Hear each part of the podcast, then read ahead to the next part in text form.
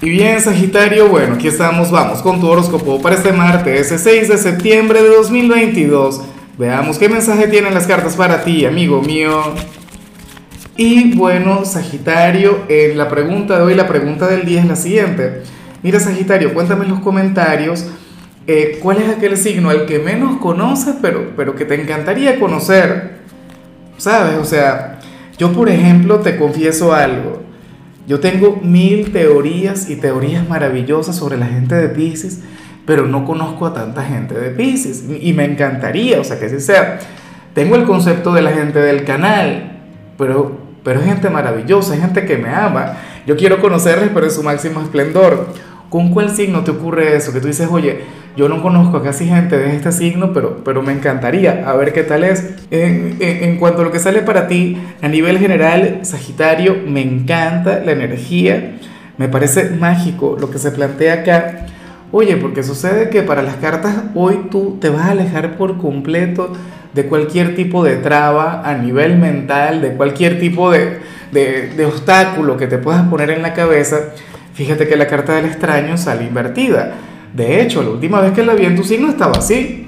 Que no parecen cosas tuyas, que no, que no parece algo muy sagitariano.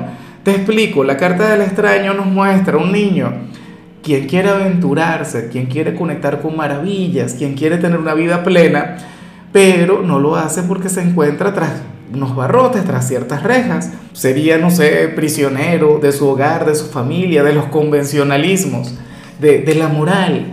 No, y, no se da cuenta que el candado está abierto. No se da cuenta pues que en realidad si puede salir a jugar, si puede salir a aventurarse. En tu caso sale esa energía invertida. Esto quiere decir que hoy te vas a olvidar por completo del tema de la moral, del tema del, del qué dirán. Hoy vemos un Sagitario quien, bueno, quien va a vivir a plenitud. O sea, si hoy, por ejemplo, te provoca faltar al trabajo, pues bueno, faltas.